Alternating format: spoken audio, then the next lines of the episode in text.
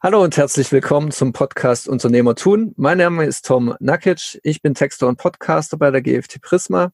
Und heute haben wir wieder einen Gast und das ist der David Hilmer von dem Podcast Unboxing Agile. Hallo. Hallo. Vielen Dank für die Einladung. Ja, äh, danke, dass du dir die Zeit genommen hast, dass du hier bist. Und ja, ich habe es jetzt schon angeteased, äh, von einem anderen Podcast kommst du äh, zusammen mit Daniel Reda, genau. Und du kannst ja mal ein bisschen was zu deinem Podcast erzählen. Um was geht es da denn genau?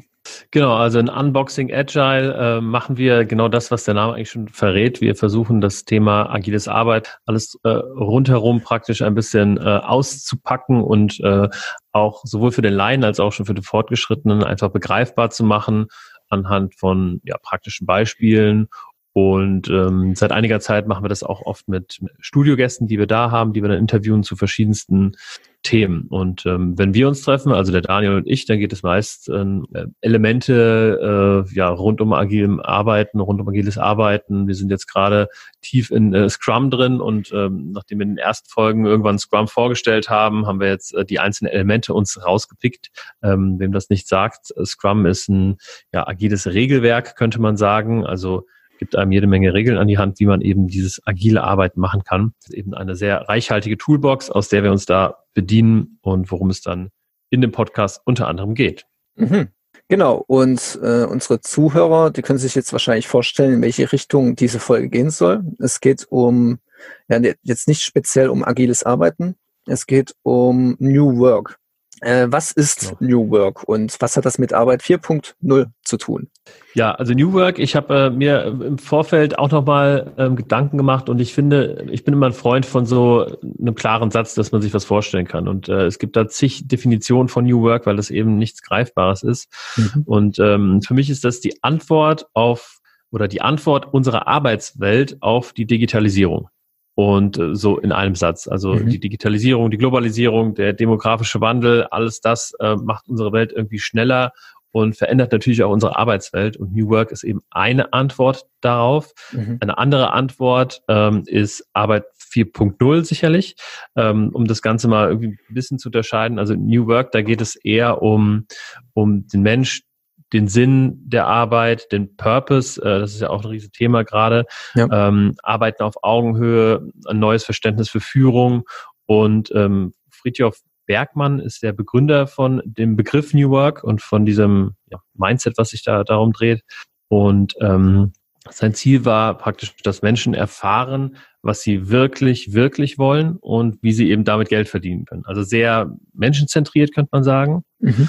Und ähm, bei Arbeit 4.0 ähm, geht man eher praktisch von der Veränderung der Arbeitswelt aus. Also nicht von Menschen, sondern wie äh, muss ich als Arbeitgeber, Arbeitnehmer ähm, mich verändern, um mit der Digitalisierung und mit dem demografischen Wandel, äh, Globalisierung einfach Schritt halten zu können. Genau. Und das wird auch stark getrieben durch die ganzen ja, politischen oder, oder staatlichen Institutionen, also die Agentur für Arbeit ist da irgendwie ganz, ganz groß, um, um das voranzutreiben, um praktisch den Betrieben da draußen irgendwie äh, nahezubringen, wie sie denn mhm.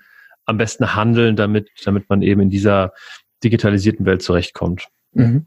Ja, du hast jetzt ein paar Faktoren genannt, warum es eben diese äh, Neuentwicklung hin zu New Work gibt. Äh, gibt es denn aber trotzdem einen konkreten Auslöser, der jetzt dafür gesorgt hat, dass es so im Trend ist? Ja, also ich denke, dass es, also was natürlich jeder äh, da draußen mitkriegt, ist die Digitalisierung. Und das mhm. ist ja auch irgendwie Buzzword schon seit vielen Jahren und den meisten hängt das schon zu den Ohren raus.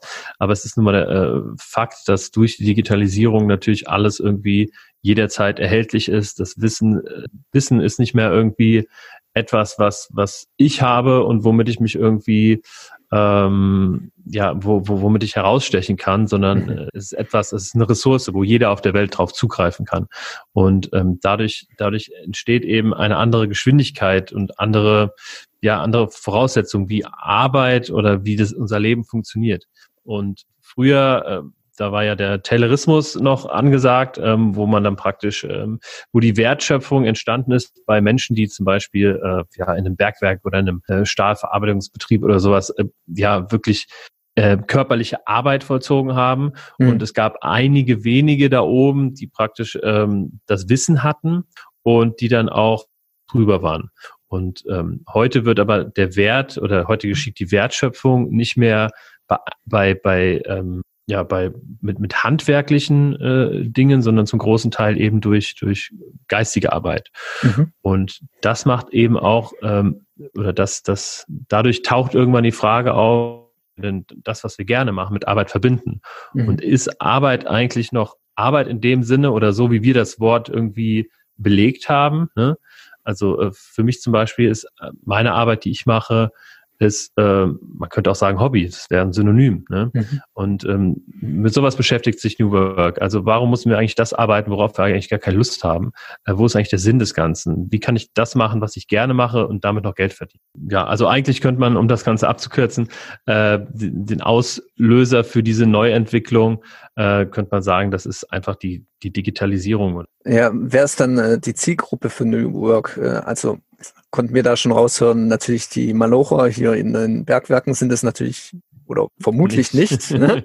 Aber ja, wer ist die Zielgruppe und welche Voraussetzungen müssen dann Unternehmen, Mitarbeiter oder Geschäftsführer erfüllen, um das umzusetzen?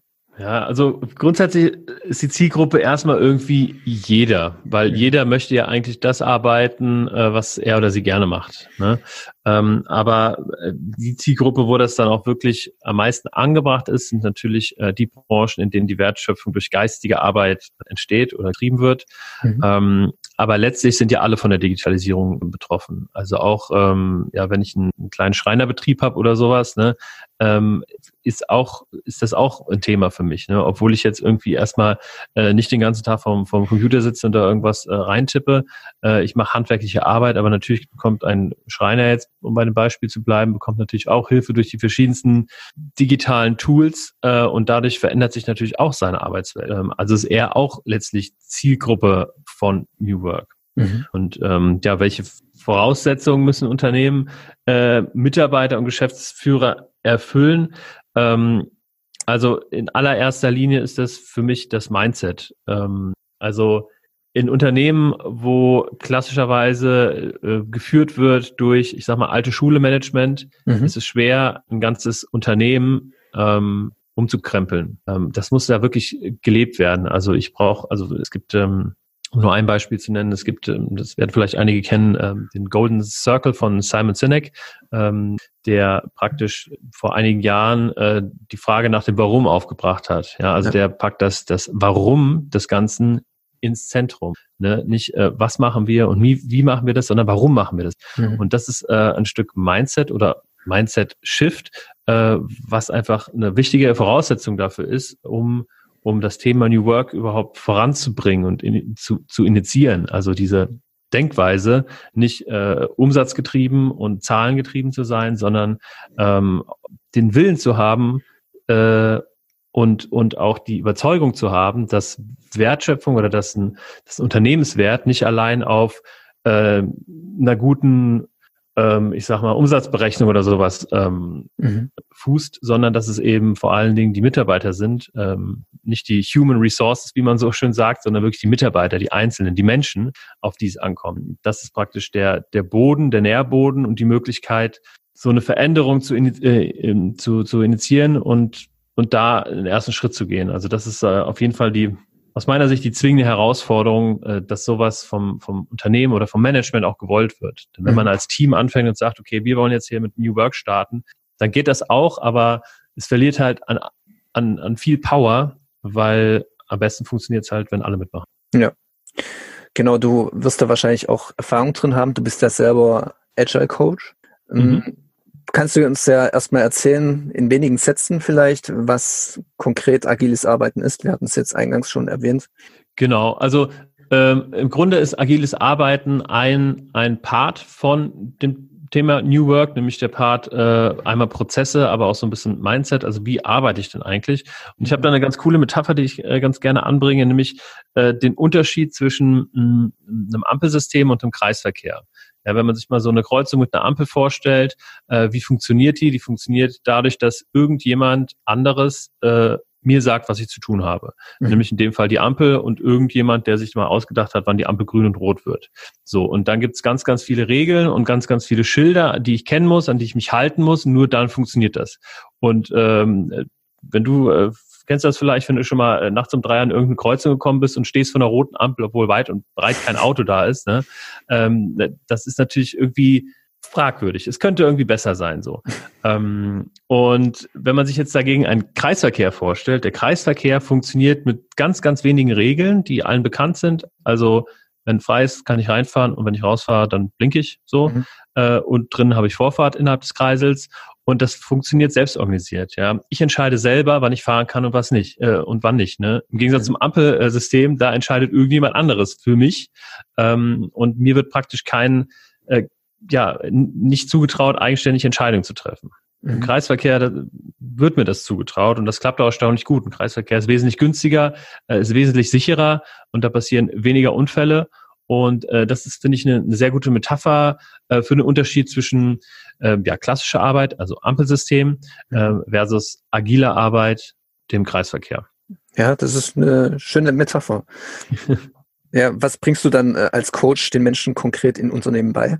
Genau, also das sind natürlich unterschiedlichste ähm, Sachen. Also ähm, wir, ich glaube, ich habe noch gar nicht ähm, oder wir haben noch gar nicht über das Unternehmen gesprochen, in dem ich arbeite. Also ich bin Geschäftsführer von Hello Agile ähm, ja. und wir helfen praktisch Unternehmen und Teams und Individuen einfach agil zu arbeiten. Und das ist einmal, machen wir das mit methodischen Ansätzen, also die reine Befähigung, zum Beispiel mit Scrum, wie eingangs erwähnt. Also wie funktioniert eigentlich Scrum? Was ist das? Was gibt's da für Rollen? Was gibt's da für Regeln? Wie führe ich das ein? Sowas, also auf einer rein methodischen Ebene. Mhm. Aber unser Anspruch ist dann, ähm, dass wir da immer noch ein bisschen Praxis mit reinbringen oder so viel Praxis wie möglich. Diese Praxis ähm, hat halt eben auch viel mit dem, mit dem ja, Mindset zu tun, mit der Kultur in einem Unternehmen zu tun.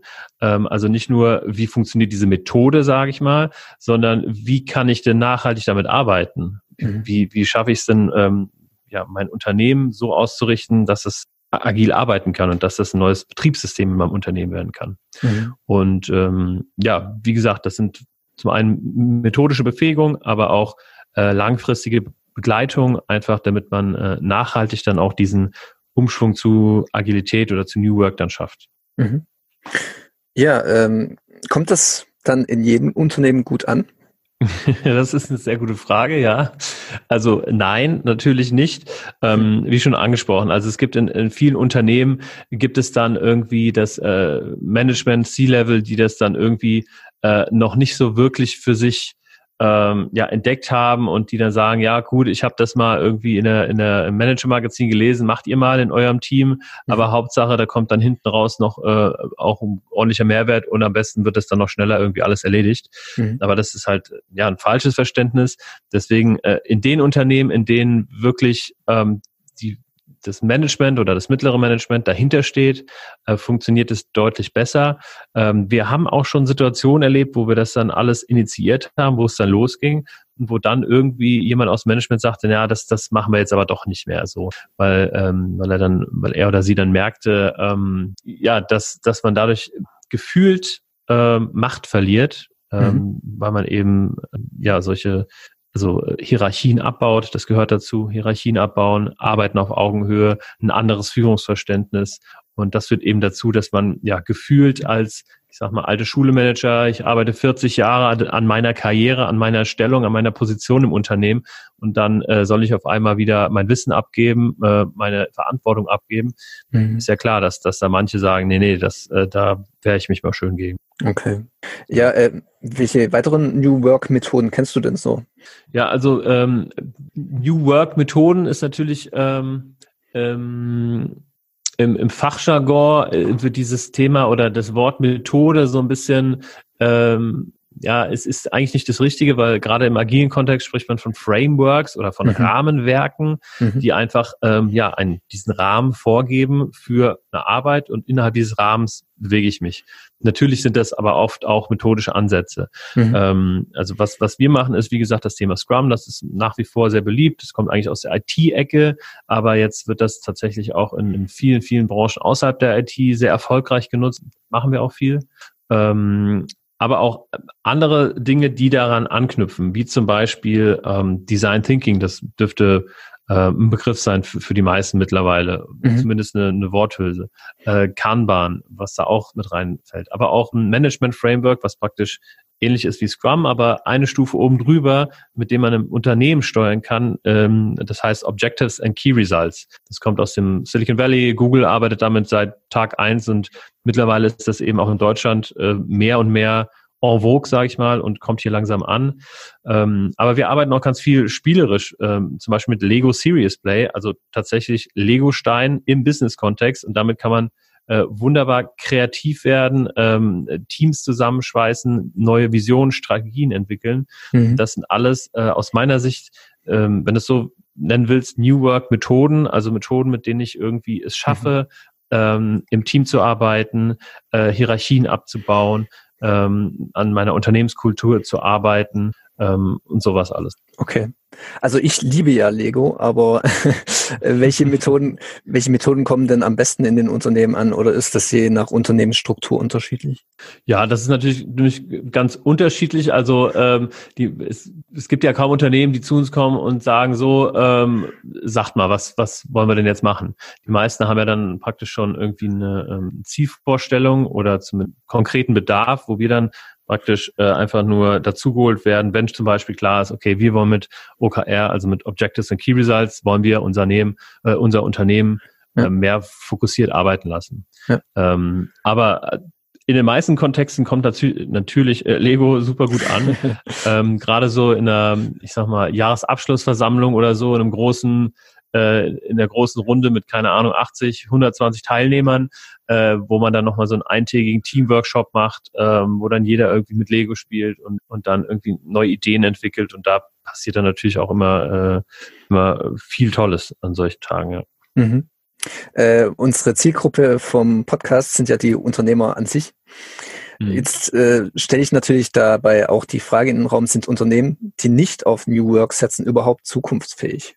Ja, ich müsste jetzt eigentlich sagen, aus, aus äh, meiner Sicht als äh, ähm, ähm, ja letztlich auch Anwender von New Work, äh, mhm. dass, dass das Ganze nicht zukunftsfähig ist. Es kommt natürlich ein bisschen auf die Branche an. Ne? Also äh, ich sage mal, also einmal, je größer ein Unternehmen wird, desto wichtiger ist es langfristig ähm, auch ja auf Elemente von New Work zu setzen oder zumindest die Kultur äh, so zu gestalten, die Unternehmenskultur, dass auch die junge Generation ähm, da Bock hat zu arbeiten. Ne? Also die, die wirklich sagen, okay, ich will wirklich nicht wegen äh, dem Geld hier arbeiten, sondern ich will hier arbeiten, um was Gutes zu tun. Mhm. Und das, ähm, das schaffst du halt langfristig nicht mehr, indem du einfach immer mehr Geld irgendwie den hinwirfst. Ähm, da werden halt die Leute oder die Unternehmen es schwer haben, zukünftig oder langfristig ähm, gutes Personal oder gute Menschen äh, zu finden, die bei ihnen arbeiten, wenn es nur ums Geld geht. Ja, es muss gerade die die jüngste Generation ist sehr purpose getrieben und das wird noch mhm. weiter so gehen.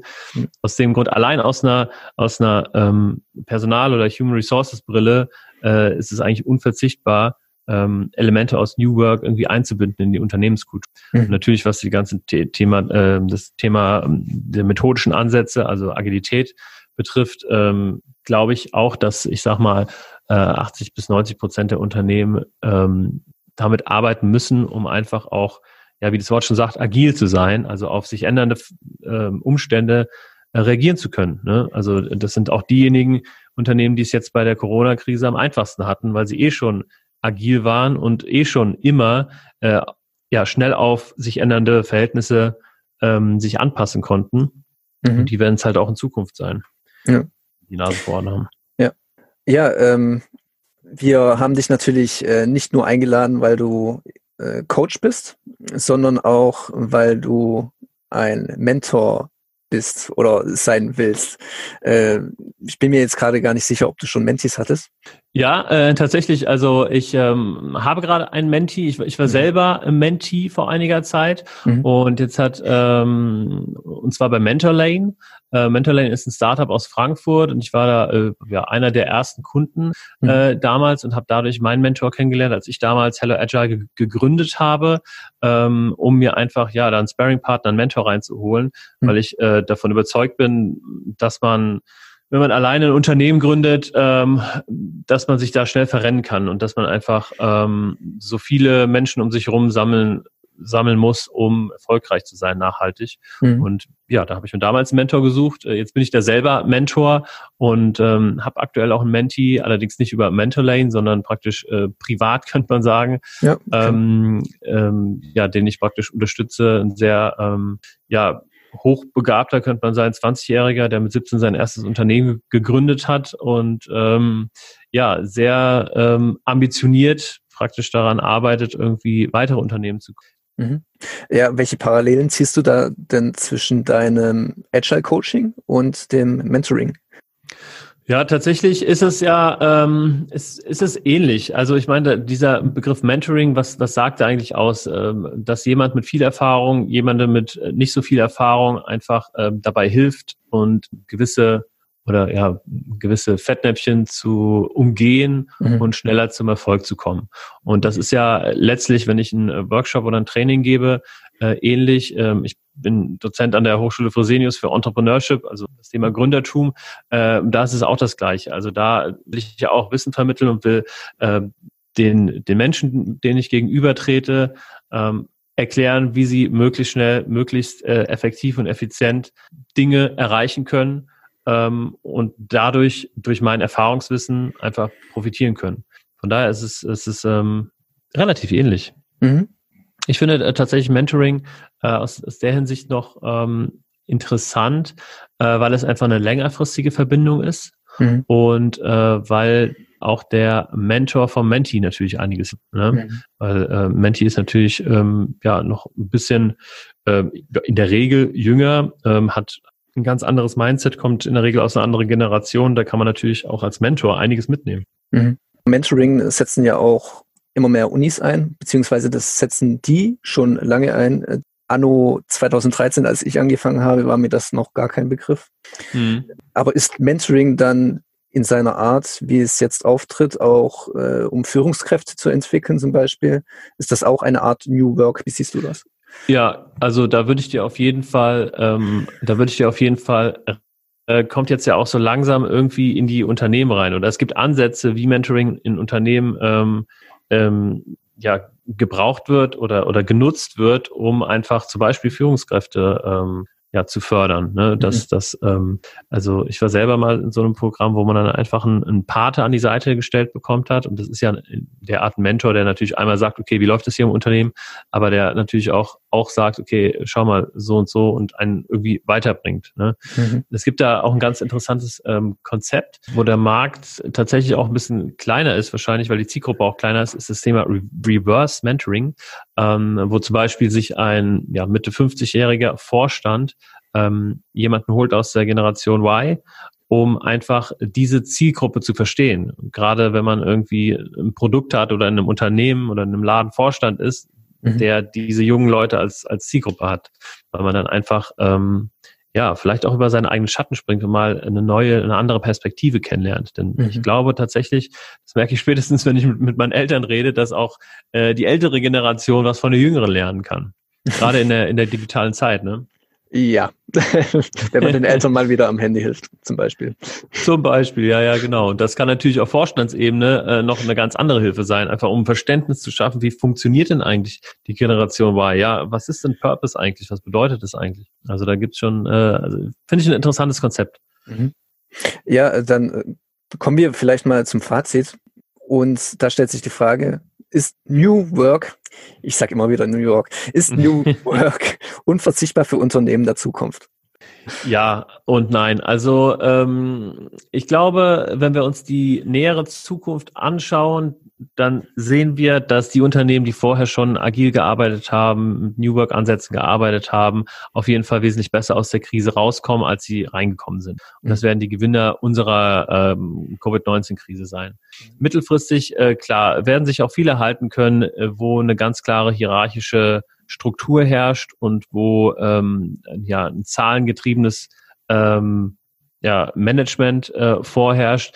Aber langfristig und da komme ich nochmal zurück auf das Thema äh, mit den Generationen, mit dem ganzen Purpose-getriebenen.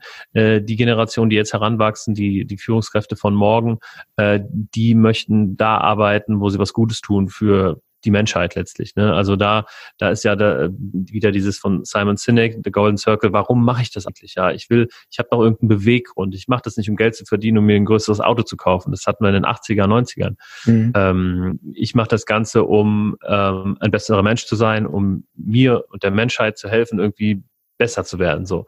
Und ähm, von daher glaube ich, dass, dass langfristig nur die Unternehmen überleben werden ähm, oder sich behaupten werden, die auf New Work oder nennen es äh, Arbeit 4.0 ähm, oder Agilität setzen. Mhm. Ja, das war das Fazit. Dann vielen Dank äh, für dieses Gespräch und für diese Folge. Sehr gerne. Und vielleicht hören wir uns ja auch ein zweites Mal. Mal schauen. ja, gerne. Und, und äh, wenn, ähm, ja, wenn, wenn ihr irgendwelche äh, Fragen an mich habt oder äh, euch mit mir connecten möchtet, dann gerne per LinkedIn, da bin ich am aktivsten. Ich freue mich da über, über jede Kontaktanfrage. Genau, hört auch in den äh, Podcast von ihm rein. Absolut. ja, Agile, Un äh, Unboxing Agile. So Unboxing Agile, ganz genau, ja. Genau, mit dem Daniel zusammen. Und ja, dann bewertet uns, äh, schreibt uns Kommentare und gerne auch mit Themenvorschläge, was auch New Work angeht. Und dann bis zum nächsten Mal. Ciao. Ciao, ciao.